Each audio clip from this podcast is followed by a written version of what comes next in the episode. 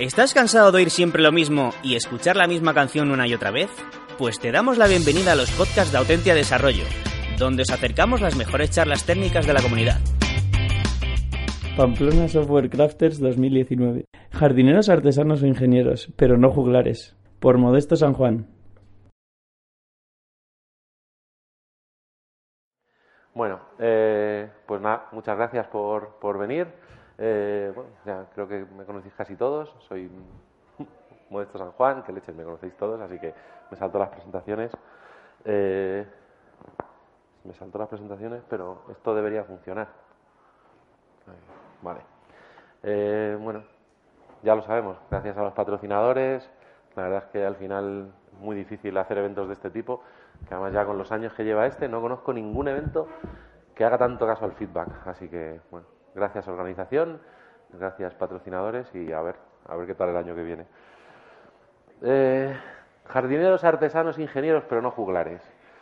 Toma chapa. Eh, ¿De qué va esto? Eh, vale.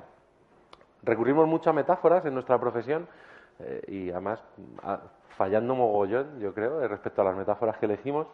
Y hablamos mucho de que si esto del desarrollo de software es como somos artesanos, algunos se creen ingenieros, eh, que a mí me gusta hablar de jardinería. mm, y un día hablando con, con Jorge, eh, me acuerdo, hizo, hab- habló de, de que al final acabamos siendo como juglares, ¿no? Y me, me hizo gracia, me moló, y la verdad es que me encajaba perfecto para el clickbait del- de la temática de la charla. Entonces, eh, luego esto me ha costado Jorge me trolee incesantemente por copiarle el término y ayer me enteré que el término no era suyo, pero, pero el troleo no me lo ha quitado nadie. ¿vale? Entonces, eh, ¿por qué lo de juglares? No? Eh, nos podemos quedar con la parte de los juglares de que iban de pueblo en pueblo divirtiendo a la gente y tal, y puede ser un rollo así un poco payasete, ¿no? Pero, pero tenemos que tener en cuenta que los juglares durante la Edad Media jugaron un papel fundamental en la difusión de la cultura y en la difusión de, la historia y de la palabra. La palabra escrita no existía, era algo que tenías que ser una persona culta, eh, o ser noble, o, ser un monje, o, o similar, ¿vale? Entonces, eh, ahí está la gracia, ¿no? ¿En cuántas de nuestras empresas no nos pasa que al final dependemos del conocimiento juglar, del boca a boca, de eh, entra una persona y venga, tú pégate a este que te va contando de qué va la vaina y, nos cuesta muchísimo que una persona acabe eh, siendo totalmente autónoma em, precisamente por eso, ¿no? Porque al final dependemos de que fulanito, el juglar de turno, nos cuente esa épica batalla en la que venció al dragón del Jenkins y consiguió pasar a producción, ¿vale? Eh, y no me quiero quedar solo en, lo- en los juglares, porque los juglares, ¿vale? Formaron un papel importante en la Edad Media, pero eh, lo típico, queda bien documentarse un poquillo de al menos la metáfora que vas a utilizar, eso me lo enseñó Vicens. Eh, y, tirando del hilo, eh, claro, hablamos de juglares, pero hay que hablar también de trovadores. Curioso porque los, los, los juglares eh, eh, básicamente no creaban contenido, eh, como mucho lo modificaban. Eh, los juglares eran más, eran, eran gente pobre, eh, que aprendía a tocar un instrumento casi por, pues, por, por ensayo-error, ¿vale? Pero los trovadores eran gente que normalmente eran nobles, eran gente de alta cuna, que eran realmente los poetas y los creadores. Eran los que al final creaban aquello que los juglares luego acababan llevando a los pueblos de manera itinerante y demás. Eh, porque claro, los trovadores no iban a ir de pueblo en pueblo ahí contando estas historias. Y, y- entonces, por estirar un poco la metáfora ya que me pongo, pues me pareció interesante porque los juglares son a los desarrolladores lo que los trovadores a los arquitectos. Entonces, es algo... entonces, claro, eh, tenemos juglares junior, juglares senior, arquitectos junior, arquitectos senior, ¿no? Al final. Entonces, es algo que eh, luego lo podremos tratar un poquillo más adelante, pero no quería quedarme ahí. Y claro, y añadir, claro, sí, los CTOs no quiero decir ni dónde entran, pero, pero bueno. Y, luego a nivel comunidad, eh, es curioso que también nos comportamos un poco, eh, seguimos este rollo, ¿no? O sea, al final nos juntamos, como la Plaza del Pueblo, bueno, Pamplona es un pueblillo, y, y, al final, pues de manera oral, acabamos transmitiendo pues nuestros conocimientos, nuestras experiencias, etcétera. Y, curiosamente me encontré con que esto encaja pudo ser perfectamente un front de trenches del pasado. Aquí los tenemos bebiendo, que si tal, uno por aquí arrastrado, el otro cantando. O sea, eh, claramente eh, creo que deberíamos estudiar más nuestras raíces. O sea, nada de orientación a la. Teníamos que ir más atrás porque tenemos ahí algo que, desde luego nos está marcando, ¿vale? Esto perfectamente podría serlo. Eh, entonces, ¿qué, sucede? Al igual que los, juglares a mucha épica y mucha historia de héroes y cosas así, mucho rollo de golfeo y demás, como bueno, la sesión que ha salido hoy del modelo Spotify, que al final no deja de ser un rollo de golfeo de juglares, pues eh, yo soy de la opinión que, claro, eso funciona, pero no escala. O sea, al final, cuando la empresa empieza a tener un tamaño, eh, fomentamos la rotación entre equipos, eh, entra gente de niveles heterogéneos o de experiencias totalmente heterogéneas, al final no, no podemos depender de tener héroes, ni juglares, eh, ni trovadores. No, no podemos ir por ahí, ¿vale? Entonces, bueno, pues en esta charla básicamente lo que quería era eh, contar algunas de las, de, las técnicas o de las dinámicas que nosotros en el trabajo estamos usando precisamente para, evitar eso. ¿vale? Al final, eh, cada uno tenéis vuestro contexto y, tenéis vuestras reglas. Eso es algo que es muy importante tener en cuenta. En nuestro caso, por ejemplo, nosotros eh, partimos de... hace cuatro años teníamos un único producto que hace cuatro años tenía 11 años o algo así, o 12 años. Era un legacy, ya entonces era un legacy bastante fuerte. Ahora tenemos como 8 o 9 productos. Hemos pasado de contratar una persona cada dos años a de repente contratar 5 o 10 en los últimos meses. Eh, de hecho, a frenar a nivel contratación para decir, ojito, que no somos capaces de, no nos vale nada que entre más gente, que no somos capaces de ponerles eh, a sacarles, sacarles partido. Y, bueno, de, repente lo que vimos es que dependíamos muchísimo del conocimiento juglar, dependíamos muchísimo de los héroes, trovadores no teníamos, eso no, no, hubo problema por ese lado, no hubo nadie que sacrificar. Eh, y bueno, pues lo que quería era contar eso, pero siempre tened en cuenta que al final vuestro contexto, vuestras reglas, o sea, a lo mejor vosotros sois eh, eh, algunas de las cosas que cuento no os aplican, os aplican de una manera distinta, eh, ya las estáis haciendo y, aplicáis 8.000 más, entonces miradlo desde ese prisma, ¿vale? ¿Cuál es el problema? Trend-based development. pues no, no quiero hablar de eso. No, pero esta imagen me viene al pelo. al final esto, que no deja de ser un pantallazo de una representación de unas ramas, eh, puede representar perfectamente el, conocimiento dentro de un equipo, dentro de un proyecto o dentro de una empresa. Eh, tú partes de. Te, crees que tienes un, corpus de, conocimiento concreto y que cuando alguien se incorpora, de repente le metes en el equipo y esa persona adquiere ese, corpus y, todo genial y todo funciona. ¿no? Se habla mucho de que, es, como es la típica frase esta, de que los equipos son inmutables y que cuando entra una persona nueva al equipo o una persona se va, el equipo ya ha cambiado, que queda muy bonito y muy bucólico. Eh, es verdad, pero la realidad es que no hace falta que nadie entre y nadie se vaya. O sea, después de una sesión de pair programming, eh, hay, hay conocimiento que en un equipo esas dos personas tienen y otras no lo tienen. Y se han podido tomar decisiones respecto al diseño, a la arquitectura de tu software, a cómo te has enfrentado a un problema, a incluso decisiones de, negocio que has tenido con, porque te ha surgido una duda y has hablado con el product owner, que, al final hacen que eh, vivimos una como en un estado de ilusorio creyéndonos que todo el mundo tiene el mismo conocimiento. Cuando entra una nueva persona, por mucho que sepamos que esa persona conoce los lenguajes de programación y el tooling que nosotros estamos usando, eh, no significa que los use igual. no significa que tenga el mismo workflow eh, para trabajar con el gira de turno que, tienes en la empresa. Y, al final desatender todos esos temas y dar por sentado que, es común y que es un conocimiento que está ahí, que la gente absorbe por osmosis, eh, genera mucho dolor a las personas y a la empresa. Y, al final las consecuencias pueden ser, mm, pues, más allá de las económicas, eh, incluso a nivel emocional para los propios desarrolladores. ¿Vale? Entonces, eh, ¿cuál es la solución? Pues es evidente, eh, UML. ¿Vale? Esto, bueno, o sea, ha, habido intentos, ¿ok? O sea, llevamos muchos años, eh, bueno, muchos. Como industria somos joven, pero ha habido muchos intentos de, de resolver este problema y, este fue uno de ellos.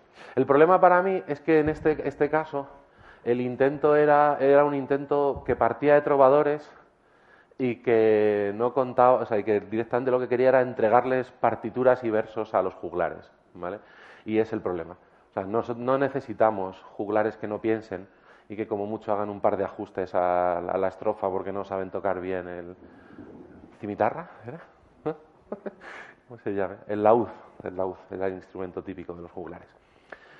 Entonces, bueno, pues mm, no, voy a decir tampoco que esto sea inútil, estoy seguro que tiene contextos en los que puede tener sentido, o, no estoy seguro, pero por lo menos mm, quiero dar el beneficio de la duda, no quiero ser muy dogmático al sentido, en este sentido, pero, pero esto no nos suele funcionar, ¿vale? No nos suele funcionar porque al final, para empezar, aunque sea un elemento estructurado de información, como información es muy pobre. Y vale que UML fue mucho más allá, UML tiene diagramas de secuencia y tiene un montón de historias, pero para empezar tienes que, no, es intuitivo, eh, tienes que aprender este lenguaje, eh, es muy técnico, entonces no permite precisamente lo que queremos, que es de, juntarnos con negocio para hablar, eh, juntarnos con la gente de diseño, con la gente de experiencia de usuario para hablar, esto no lo habilita y, eso pues no soluciona el problema al final. Entonces, eh, quiero aludir a nuestros espiritualmente eh, maestros fundacionales, ¿no?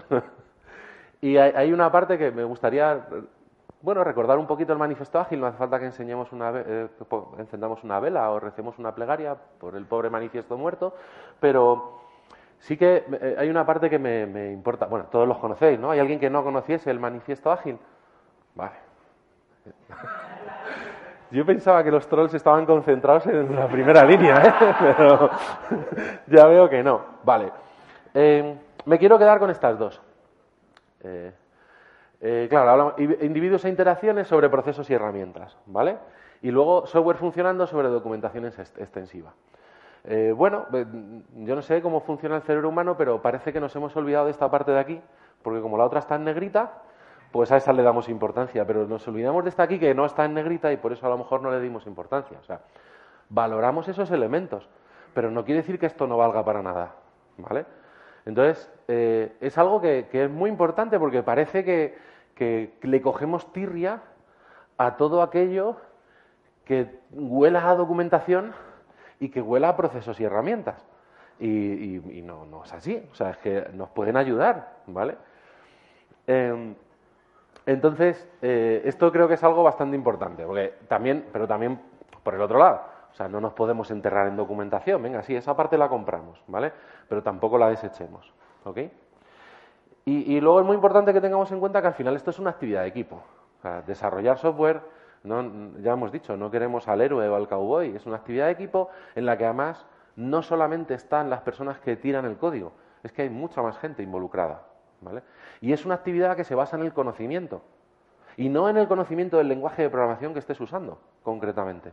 ¿vale? Que evidentemente lo tienes que conocer, porque si no, o eres programador de cajitas o estás jodido. Pero aquí no vamos a hablar de SharePoint. Entonces, eh, es algo que es muy, muy importante que lo que tengamos en cuenta, porque al final todo esto, eh, me gusta Rafa, Rafa Luque que dice que al final la informática eh, es una actividad que requiere mucho, de mucho contexto. Y, tiene toda la razón. Entonces va unido a lo que comentaba antes, que esto hay que explorarlo, cada empresa en su contexto y en sus circunstancias. ¿Vale? Y bueno, me gusta mucho este meme, me parece un, buen ejemplo, que bueno, eh, invito luego a Kini a que nos dibuje aquí el de 20. Eh,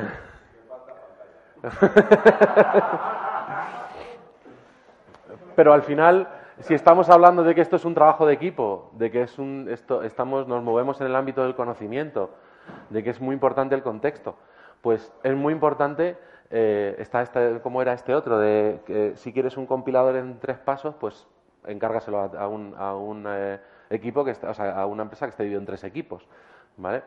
Pues al final esto es muy importante que lo tengamos en cuenta, pero en nuestro contexto, por, por acercarlo también a, algunos de los ejemplos que os voy a poner, nos encontrábamos en una circunstancia un poco peculiar. Muchos años de legacy, una estructura que no había cambiado en años, por suerte muy plana, muy, muy plana, pero con unas dinámicas de comunicación muy concretas y, evidentemente era el, software estaba totalmente condicionado por la estructura que había, o sea, pues había un equipo de ventas, un equipo de preventa, pues y un equipo de taller, pues evidentemente había un módulo de ventas, un módulo de preventa y un módulo de taller, y había silos de conocimiento en venta, preventa y taller, por simplificarlo. ¿Qué es lo que nos sucedió? que todavía seguimos sufriendo y que intentamos, mm, no sé si resolver es la palabra, pero mitigar desde luego sí, que, ya no es que la, la, estructura de la empresa condicionase al software, sino que el software ya tenía un volumen que cuando querías cambiar la estructura de la empresa, o sea, cuando, perdón, cuando querías cambiar la propia estructura del software y la propia estructura de la empresa, el software nos estaba lastrando. Porque, claro, para quitar esos silos había muchos problemas. Eh, había, eh, estoy hablando de 8.000 procedimientos almacenados y 2 millones de líneas de código en Transat SQL, ¿vale? O sea, no, todo, todo placer. Eh, entonces es algo que, claro, cuando tú de repente empiezas, pues lo típico, la gente va a eventos, no, microservicios por aquí, no hay que hacer no sé qué, hay que tal, y, empiezas que si DDD, los bounded context, no, es que mira, tú, tu persistencia, tú tienes que tener una base de datos por cada servicio, porque si no que empiezas a, oír hablar de todas esas técnicas y de todo súper razonado y todo genial, pero te das cuenta de que el gap que hay de tu situación actual a tu situación ideal es tan grande que incluso eh, a veces no sabes ni por, ni por dónde tirar, ¿vale? Entonces, claro, al final esto es un problema que tienes que, abarcar desde varios frentes, porque acabas teniendo que abarcar desde, eh, pues, yo qué sé, desde tu propio onboarding, qué haces cuando entra la gente, eh, tu flujo de trabajo, cómo gestionas las incidencias, tienes soporte de primer nivel, tienes de segundo, tu producto es tan complejo que te sale carísimo tener hasta un primer nivel, ¿vale? Eh, ¿Tienes retrospectivas? ¿Haces, ¿Qué cosas haces? ¿no? O sea, ¿cómo trabajas? dime en cada parte de tu día a día en la que se genera un conocimiento que, mm, que es importante para cuando una persona entre de primeras o para que luego pueda desempeñar su trabajo adecuadamente. Em, y ya no en el día a día, sino coge todo ese corpus de conocimiento anterior que está en el aire, en sus silos, eh, que a veces ni siquiera lo tienes identificado, y, decide conscientemente qué quieres hacer con eso, en base a dónde quieres estar y en qué pasos vas a dar por el camino, ¿vale? Entonces, claro, pues evidentemente hay una cosa que a veces nos bloquea, ¿no? Que ves tantas cosas que dices, pues, ¿por dónde leches empiezo? Y muchas veces al final empiezas por, pues, quién más se queja. O sea, tu forma de identificarlo es la persona que más se queje del equipo, pues venga, a este le hago caso, ¿no? Pero eso no siempre funciona, porque entre otras cosas, en sistemas tan grandes te puedes encontrar con, partes que directamente no tienen ni owning. Entonces, si no tienen owning, nadie se queja, básicamente. Entonces es interesante eh, pues identificar tus puntos de mejora, ¿vale? Y para identificar tus puntos de mejora, eh, pues lo puedes hacer de muchísimas formas. Por ejemplo, eh, Jorge comentaba que ellos en la parte del código hacían pasaban una un cuestionario con una serie de preguntas respecto a cómo estaba estructurado, si tenía integración continua, si no sé qué tal. Y yo eh, topé con uno, pues buscando qué opciones podía tener y demás, y los típicos eh, checklists de la gente de Atlassian y cosas de esas. Al final, moviéndome un poco, di con uno que hace poco además te vi que lo tuiteaste, que es el, eh, bueno, es en realidad es Multiple Team Software Delivery, Assessment. Básicamente esto es em, está en forma de repositorio y eh, en un repositorio de GitHub tienes una serie de documentos Markdown en lo que, lo que básicamente te eh, tienes son una serie de, encuestas en este formato que se centran en, estos puntos. Tienes una encuesta para cada uno de estos puntos. Team Health, Deployment, Flow, Continuous Delivery, Operability, Testing and Testability. Y las preguntas que te hacen en cada caso, esto es solo un ejemplo, son, pues eso, cómo de fácil es desplegar, cómo es tu proceso, cómo el nivel de calidad en tecnología, etcétera. Y esto lo acotan más. Tienes luego un documento en el que te dicen en cada caso a qué se refieren y te dan un punto de referencia para el estás en el 1 o estás en el 5, para que tú tengas un baremo sobre el que sobre el que puntuar. Evidentemente tienes que confiar en que su baremo es el bueno o, o, aplicar tú el tuyo, pero, pero al menos ya tienes un punto de partida bastante interesante.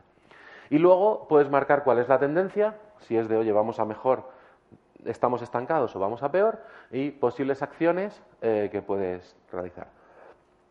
Esto es interesante, es una, es una dinámica de tipo retrospectiva al final, eh, que recomiendan hacer, pues una vez más, depende de tu contexto, pero recomiendan hacer con cada tres meses aproximadamente.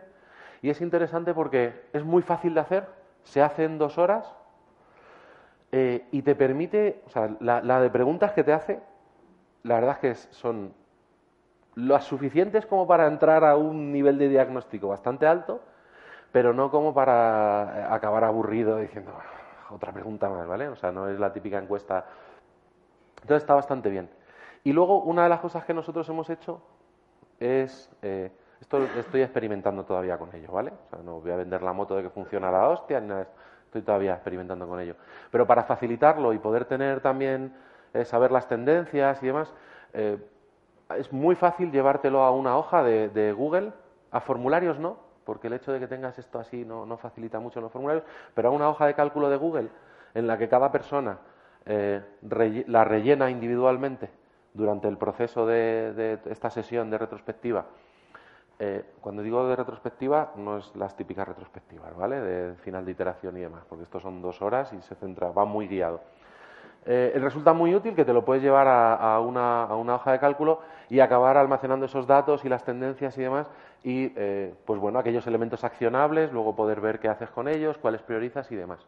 Y esto lo, útil es que te da, te da una cosa que normalmente no tenemos y nos creemos que sí tenemos. Esto te explicita los problemas y también te permite ver en partes en las que tú crees que a lo mejor estás muy mal, dices, bueno, pues aquí a lo mejor no necesito dedicar tanto esfuerzo porque es prioritario dedicárselo a algo posterior, ¿vale?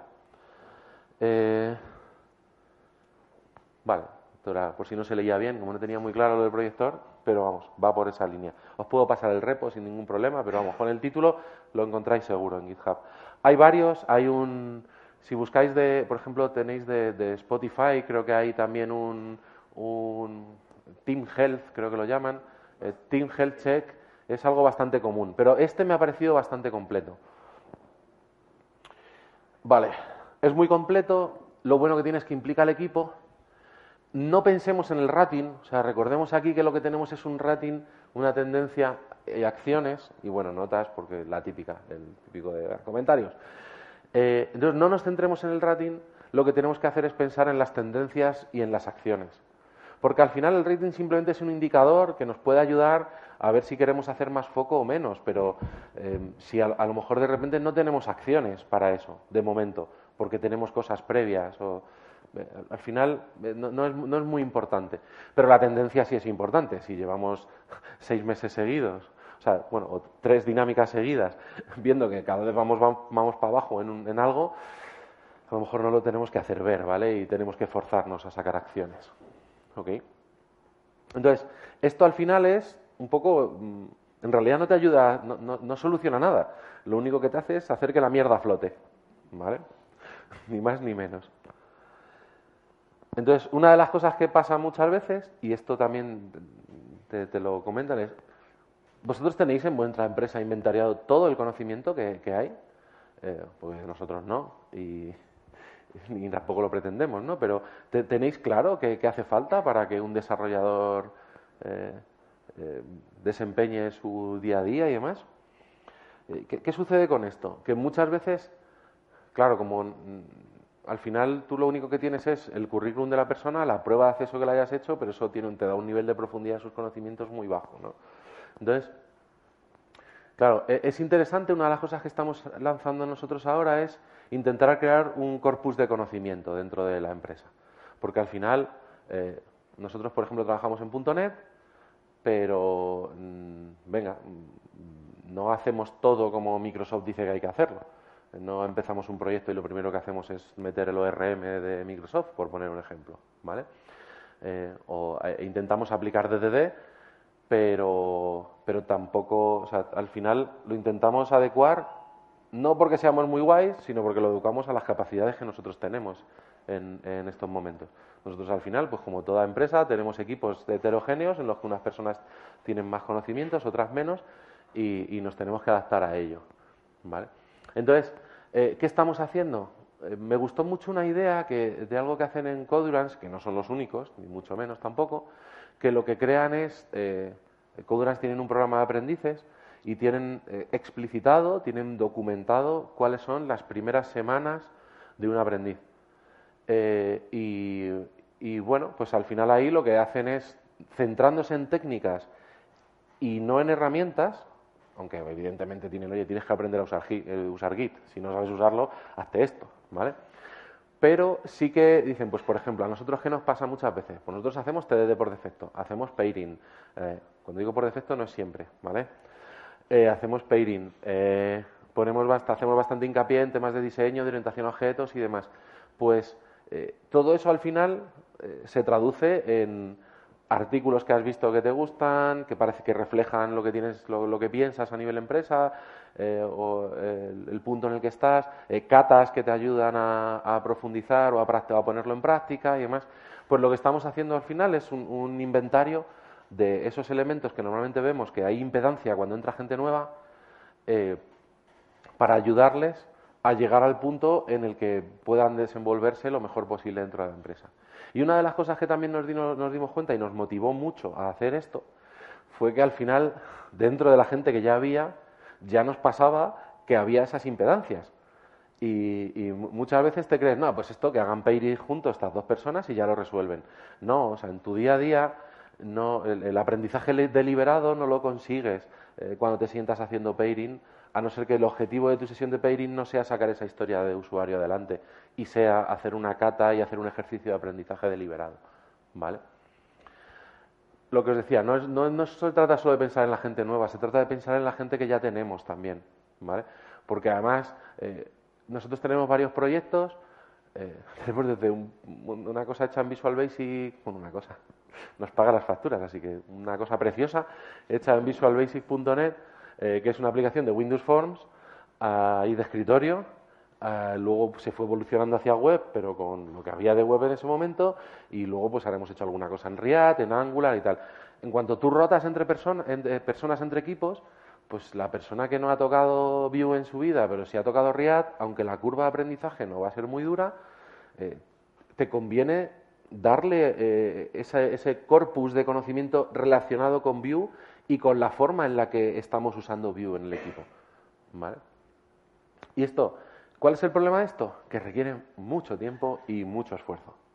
Y, a veces requiere, en nuestro caso, por ejemplo, ahora está requiriendo dedicar gente a eso. O sea, que una persona se salga de entregar valor en el producto X para que piense en el onboarding de la gente y demás.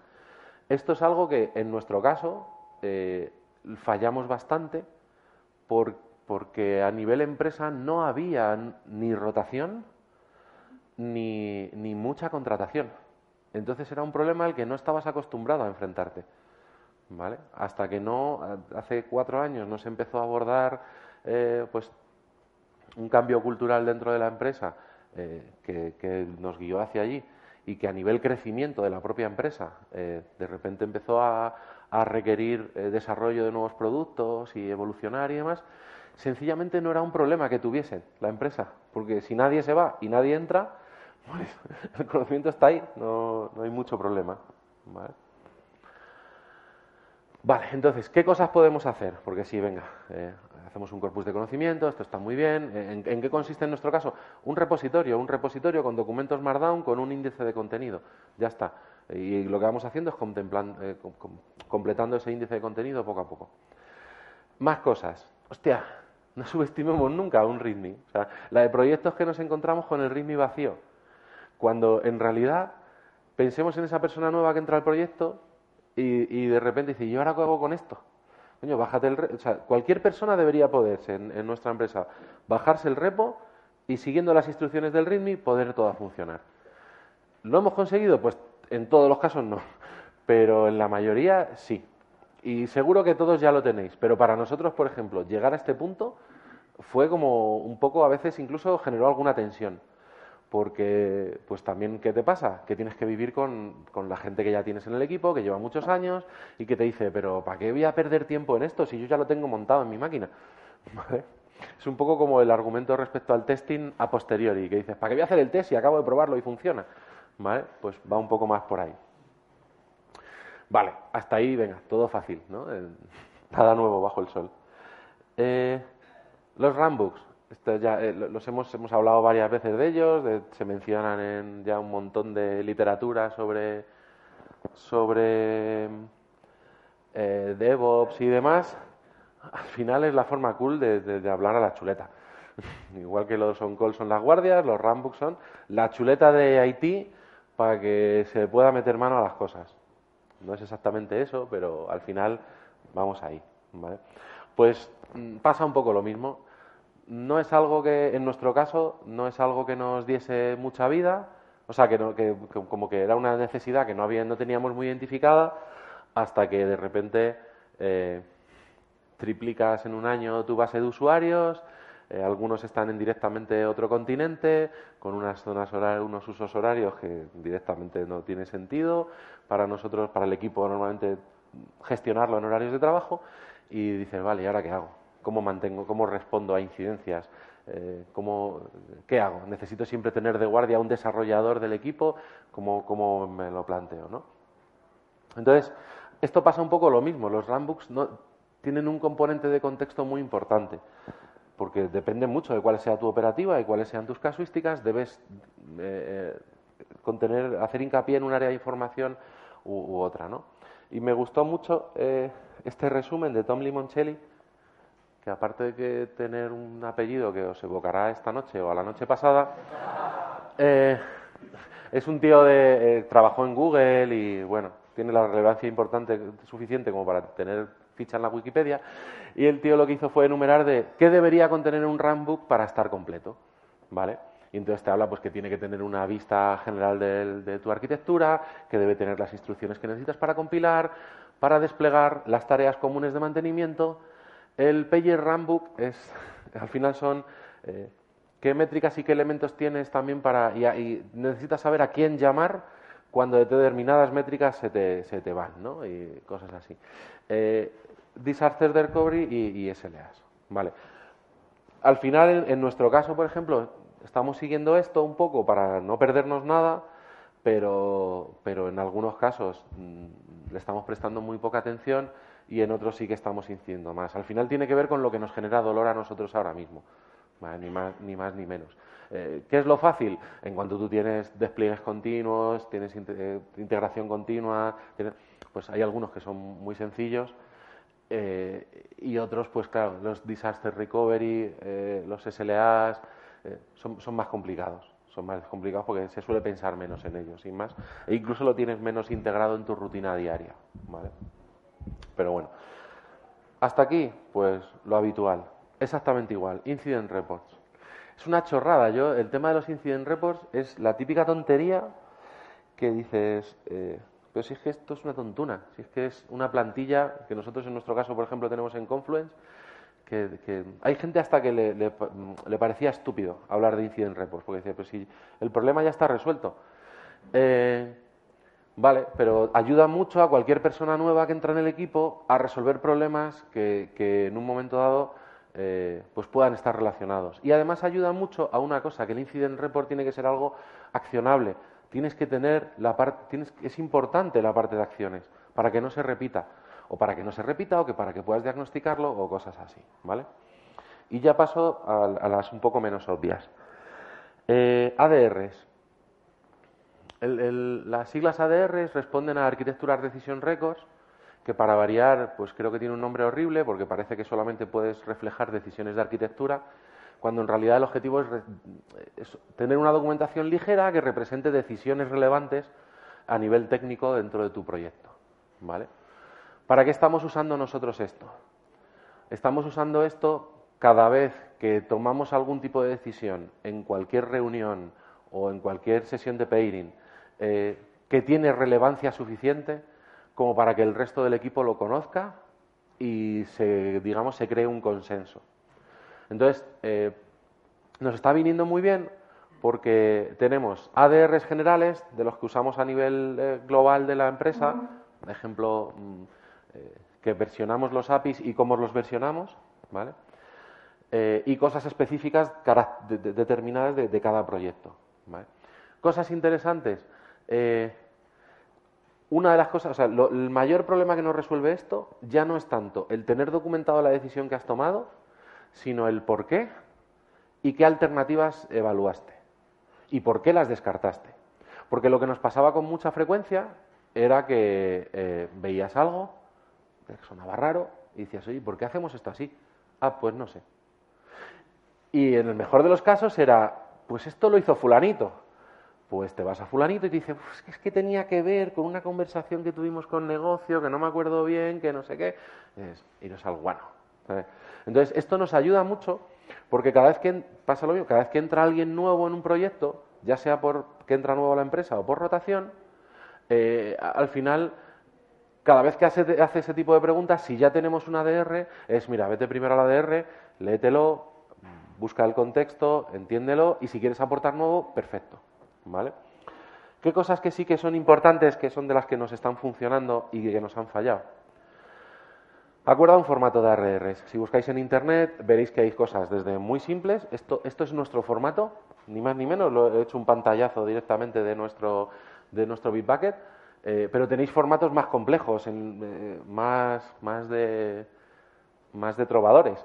Pero buscad el que os funcione, ¿vale? De hecho, hay hasta alguna herramienta que te permite gestionar tus ADRs. Nosotros, con, en este caso nosotros somos Bitbucket, pero con el, previsualizador de, de, Markdown de Bitbucket, que GitHub lo tiene mejor, y el buscador de texto nos funciona perfecto. El ADR tiene que ser inmutable. O sea, una vez que un ADR se da por aceptado, no lo tocas. No porque si alguien ya se lo ha leído, eh, estás jodiendo como lo cambies, ¿vale? Entonces lo que tienes que hacer es que si hay algo que invalida o complementa ese DR, creas uno nuevo y lo referencias y ya está. Y no pasa nada, es muy fácil y enlazar, como es Markdown, puedes enlazar y no pasa nada. Debe ser específico, no podemos mezclar conversaciones dentro de un mismo ADR, porque entonces no puedes invalidar el ADR, cuando lo referencias no sabes exactamente a qué estás referenciando, te queda un ADR que es un churro así, acabas confundiendo el problema A y el B con la solución A y B y no sabes para qué es en cada caso, etcétera, ¿vale? Y luego, eh, escribe rápido y luego refina. Una de las cosas que no nos funciona para nada a nosotros es, tengo la reunión, tomamos las conclusiones y decimos, venga, vale, pues luego escribo el ADR.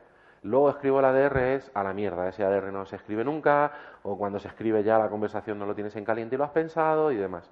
Entonces lo que estamos haciendo es, en las reuniones en las que se eh, en, cualquier reunión alguien se lleva el portátil y hace de, escriba. Coge el portátil, abre un documento y en plan rápido, sin necesidad de respetar la plantilla necesariamente, empieza a escribir eh, las cosas que se van, pues el problema del que se expone, qué soluciones, tal y demás. Y luego ya, con eso escrito, sí que puedes concentrarte en cumplir el formato, en enlazar, en, lo que sea, ¿vale? Eh, lo que decía, invalida, enlaza, complementa, vale, eso después. Y luego otra cosa que en nuestro caso nos, ha dado, nos empezó a dar mucha guerra y dijimos hasta aquí, es nosotros todo el equipo no tiene el nivel suficiente de inglés como para poder escribir en caliente eh, eh, el ADR en inglés. Entonces desistimos. Nos dimos cuenta de que era un lastre y al final, pues mira, estaría muy bien que todas las personas del equipo tuviesen ese nivel, pero no lo tenemos.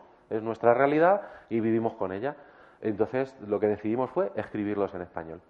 El día que esto sea internacional, pues haremos como Karumi y que pagamos a alguien para que nos traduzca. No pasa nada.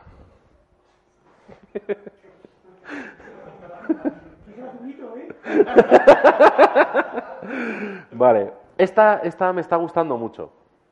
Eh, event Storming, ¿alguien no sabe lo que es una sesión de Event Storming? Vale. Un, eh, Event Storming es un formato que, surge de, Brandolini, en el que básicamente lo que haces es poner una pared enorme con un rollo de papel y pegar posits.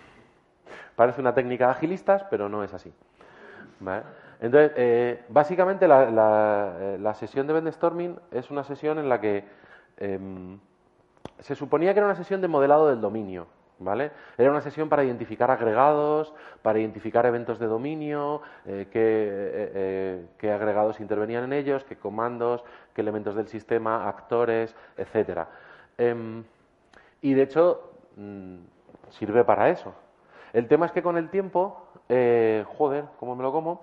El tema es que con el tiempo la, la técnica ha evolucionado bueno, ha evolucionado, se ha usado para, más cosas, ¿vale? No solo para modelar el dominio, también para modelar procesos, para documentar, para explorar un dominio no conocido o enseñar a alguien un dominio conocido, e incluso para debatir sobre algo que, pues que lo que quieres es eh, mantener una conversación sobre un proceso y, prefieres dibujarlo bajo un modelo de event storming en lugar de un diagrama de secuencia, ¿vale?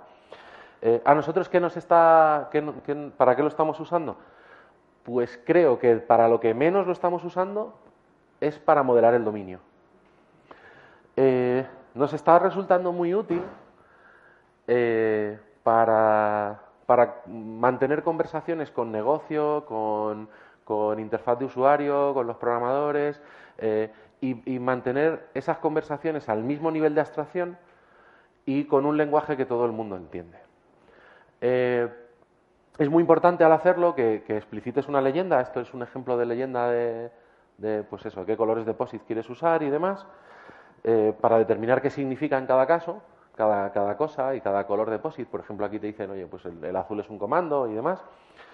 Em, y, para nosotros hay cosas que, sí que son muy importantes y es que a veces tenemos un problema con el lenguaje ubicuo en este tipo de, de dinámicas o en general, porque nos pasa también con los servicios en DDD y demás, y es que ni un comando tiene por qué ser un comando, ni un evento tiene por qué ser un evento. O sea, un comando no tiene por qué ser el patrón comando al que estamos acostumbrados, simplemente es un comando, algo que, una, algo que, se, que se pide que se haga. Y un evento no tiene por qué ser un domain event, que es una de las cosas que más nos rompía. O sea, si tú estás modelando el dominio, tiene sentido que hables en esos términos.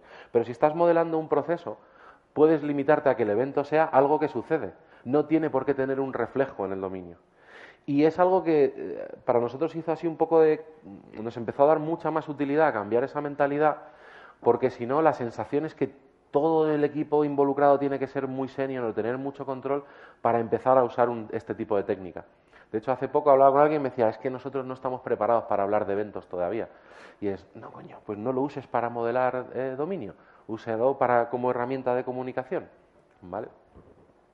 Y pasa lo mismo, es vuestra sesión, pues como si queréis cambiar la leyenda, no va, no le pagáis a Brandolini, así que no os va a cobrar más. Y este es un ejemplo en el que eh, pues nosotros, eh, más allá, o sea, además de, tirar depósitos en la sesión de brainstorming y demás, esto es de un ejemplo de una cata, de, de una cata de un juego de cartas tipo Magic, lo que hacemos a su vez es tirar de los mockups para extender e involucrar a más personas del equipo en la conversación y vincular, por ejemplo, los comandos que tienen, eh, mira, lo tenemos aquí en la leyenda, comando y reacción, los comandos que se ejecutan, digamos, como reacción a, a una acción del usuario, los mantenemos en azul y los que son como reacción a un evento, que no tiene por qué ser un evento de dominio, o sea, no hay por qué hacer asincronía. Esto es algo que sucede simplemente, a lo mejor lo tienes en la siguiente línea de código. Eh, pues cuando esto tiene un efecto en la interfaz, también lo, vinculamos y lo reflejamos. Y nos ayuda muchísimo porque a veces se nos generaba un gap muy fuerte entre el proceso cuando lo diseñas a nivel software y cuando luego lo diseñabas a nivel, a, nivel eh, experiencia de usuario. Para esto, igual, Brandolini me expulsaría. Eh, nosotros usamos una herramienta que se llama Miro, que era la que antes se llamaba Real Time Board. Y Brandolini, por ejemplo, recomienda, dice que es como que hacer una sesión de brainstorming es como una fiesta y que tú no invitas a nadie a una fiesta virtual pero nosotros curramos mucho en remoto y además queremos que esto se poderlo tener como material de referencia sin tener que desenrollar eh, el papel. Entonces lo estamos usando mucho en, en digital con esta herramienta. ¿vale? Entonces, recopilo un poco rápido, ¿no? Dices, joder, es que tengo que hacer primero un inventario de todas las cosas que me fallan, sacar acciones, de ahí, pues venga, sí, que sí, procedimiento todo con Rambox, todos mis procesos utilizo sesiones de brainstorming que además meto los mockups, además tengo que crear un corpus de conocimiento de la empresa para tal, y me estoy dejando un montón de cosas. Pero dices, joder, eso es un huevo de curro. Pero es que además, o sea, tienes más historias. podemos hablar de eh, Customer Journey, podemos hablar de C4 Model, o sea, cuando hablamos de, eh, de, Maps, de un montón de historias. Tenía apuntada, de hecho, hablar de, mm, eh, One Page Design, que mencionó Jorge el año pasado, pero ya, si me estoy comiendo el tiempo ahora, si lo llego a mencionar, ya me cago, ¿no? es mogollón, y hay muchas más. O sea, hace poco leía en un tuit, que tuve que ir a buscar qué era, porque no tenía ni idea, mencionar a Rafa TLA Plus. Eh, que además me, me, gustó, me dio ahí un buen baño porque fue, es que hay gente que no sabe ni lo que es esto de Telea Plus. Digo, pues yo no lo sé. la mierda. Eh, pero bueno, pues lo que hemos dicho, en nuestro contexto lo que tenemos que hacer es pensar cómo, qué cosas nos pueden aplicar y qué cosas nos pueden aplicar más y menos. Eh, nos va, a lo mejor no tenéis por qué poneros a hacer mañana sesiones de event storming eh, integrando los mockups y, metiendo directamente los endpoints y documentándolos ahí. Pues no, pero eh, eh, ni, hacer eso, pues todo, reflejar por escrito todo el corpus de conocimiento que tenéis, pero se puede empezar a introducir poco a poco. Nosotros lo estamos introduciendo poco a poco, porque tampoco tiene viabilidad económica hacerlo a saco y porque tenemos un problema de aprendizaje también. Estas técnicas hay que aprenderlas, entonces lo que estamos haciendo es poco a poco ir metiendo más gente. Y luego, claro, todo esto además es como muy activo, o sea, tienes que ser muy activo para documentar, para hacer las dinámicas, para... Entonces, solo las personas involucradas, tanto para generar el material como para consumirlo, se acaban viendo beneficiadas de ese conocimiento. Que ya, pues coño, es lo normal. Si no te lees un libro, pues como mucho te puedes ver la peli, pero o alguien te lo cuenta. Pero podemos hacer otras cosas también. O sea, eh, podemos exponernos al conocimiento también de manera pasiva. ¿Cuántos de aquí, por ejemplo, eh, trabajáis con Python alguna vez? ¿Vale? ¿Cuántos tenéis Coding Conventions? ¿Cuántos en Python usáis el PEP8? Aunque sea el PEP8 extendido. ¿vale? Pues PEP8 no deja de ser un automatismo que coge un pequeño área de consenso em, establecido por el mundo exterior, que eso ya podríamos hablar de ello, eh, y te permite que tú no tengas que de manera activa estar pendiente de si cumples con el PEP8 o no. Lo metes como un test más en tu tooling de testing y listo. Pues podemos hacer cosas parecidas también eh, para ayudarnos con, esas, con nuestro día a día, ¿vale? Podemos extender nuestras propias herramientas. Podemos, mira, se me ha quedado un bullet ahí. Podemos eh, crear analizadores de código, podemos hacer nuestros propios visualizadores. Eh, podemos, en general, cualquier cosa que nos ayude a extender nuestro tooling. nosotros, por ejemplo, con Miro estamos viendo el API para poder generar dinámicamente diagramas en base a una información que tenemos que no, no tenemos herramienta que nos lo saque, pero nos viene muy bien poder visualizarla. Esto es un ejemplo que es súper chorra. Esto es un plugin de Visual Studio, bueno, nosotros trabajamos en .NET, eh, eh, que es un analizador eh, que lo que verifica es cuando utilizas DateTimeNow, que te dice, no, no, no, DateTimeNow no, tienes que usar UTC Now o, o, o DateTime Offset o la regla, la convención a la que tú hayas llegado. Eh, desarrollar estos plugins tiene un coste relativamente bajo, pero no es gratis, pero el coste de cagarla es muy alto. Eh, por poner otro ejemplo, mm, una de las cosas que todavía no, eso no lo estamos usando todavía, le he estado echando un vistazo, pero no lo estamos usando, es eh, hacer, analizar las, las sentencias SQL y detectar si hay algún delete que no tenga wear y que directamente te mande la compilación al carajo. Pues es muy barato hacer eso, dependiendo del tooling que uses, pero en nuestro caso es barato hacerlo. Pues esas cosas, al final, eh, te ayudan mucho a, eh, en unos casos, evitar errores y en otros casos, eh, em, materializar, o sea, coger convenciones y como hace el Pepocho, pero las tuyas propias, las de la empresa. ¿vale?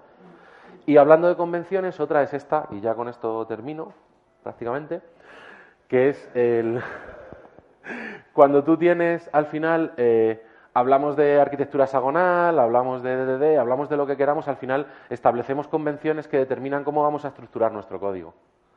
Eh, tampoco hay que ponerse muy dogmático, pero esto nos ayuda a evitar, accidentes. Esto, en nuestro caso, esto es una librería de .NET, me consta que la hay en Java, no sé si la hay en otros sitios, pero se pueden hacer cosas. Esto básicamente lo que nos permite es definir mediante test unitario, bueno, mediante test automáticos, eh, cuáles son las reglas que nosotros tenemos, en este caso, por ejemplo, para asegurarnos que ningún elemento que está en el namespace de la capa de presentación accede a, clases que tenemos en las capas de datos. Esto es súper útil para evitar accidentes. Eh, no lo usemos como raíles para decirle a la gente lo que tiene que hacer, pero es muy útil para evitar accidentes y para tener una documentación que compila respecto a cuáles son nuestras convenciones de estructura del código o de eh, separaciones de capas que queremos hacer cuando las podemos hacer a nivel o físico o lógico, me da igual, si queremos trabajar con namespaces o librerías o demás. Pero, mucho ojo, porque esto eh, nos convertimos, el, corremos el riesgo de acabarnos convirtiendo en trovadores que le pone ahí su batería de test al juglar para asegurarse de que no, no, no se pasa, ¿vale? Esto al final ayuda, pero no nos debe encorsetar.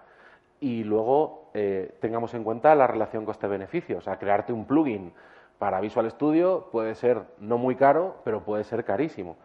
Eh, en otros toolings es mucho más barato o te viene casi gratis, ¿vale? Pero no deja de ser útil. En nuestro caso lo estamos usando en tres, tres casos excepcionales, pero en tres que nos ayudan mucho y nos salvan mucho. Y esta es la importante, o sea, no te conviertas en un trovador, ¿vale? Porque esto, eh, bueno, este claramente es un trovador crafter, con su, con su barba y el instrumento se lo ha fabricado él, pero, pero bueno, eh, al final no, no, caigamos en eso, porque a veces podemos caer, se nos va la pinza e intentamos procedimentar todo, decirle a todo el mundo cómo tiene que trabajar y demás. Y ya está. Muchas gracias.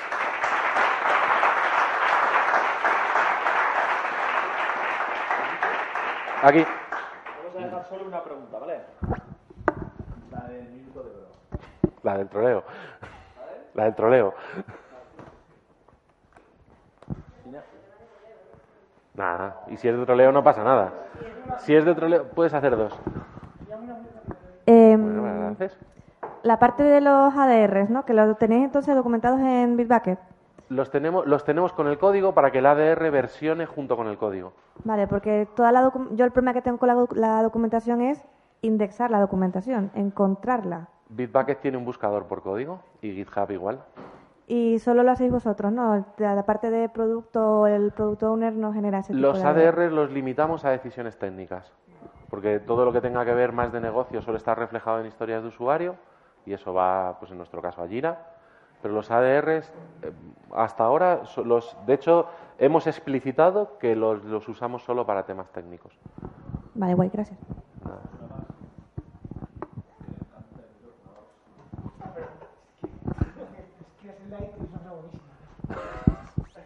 Nada, iba a decir que pusieras una slide, que era maravillosa.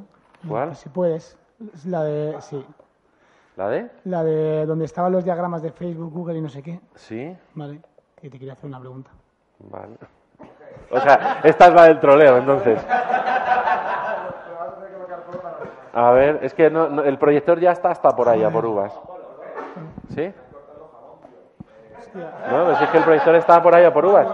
Eh, no, no, es que es súper importante, de verdad. De verdad, es muy importante esto. A ver. Sí, sí, sí, espérate. Vale, ¿y, cuál es? Esa, es justamente esa slide. ¿Sí? ahí. Vale. ¿Qué cojones es el icono de arriba que es un plato de comida, tío? Esto es. Esto es mierda pura. O sea, esto es mal olor. Es. Para ti sería. No caquita de bebé, que en tu caso no, pero. Cerramos, ¿vale? Por eso. Porque es que si no... Eso es un mal olor. Gracias, Modesto.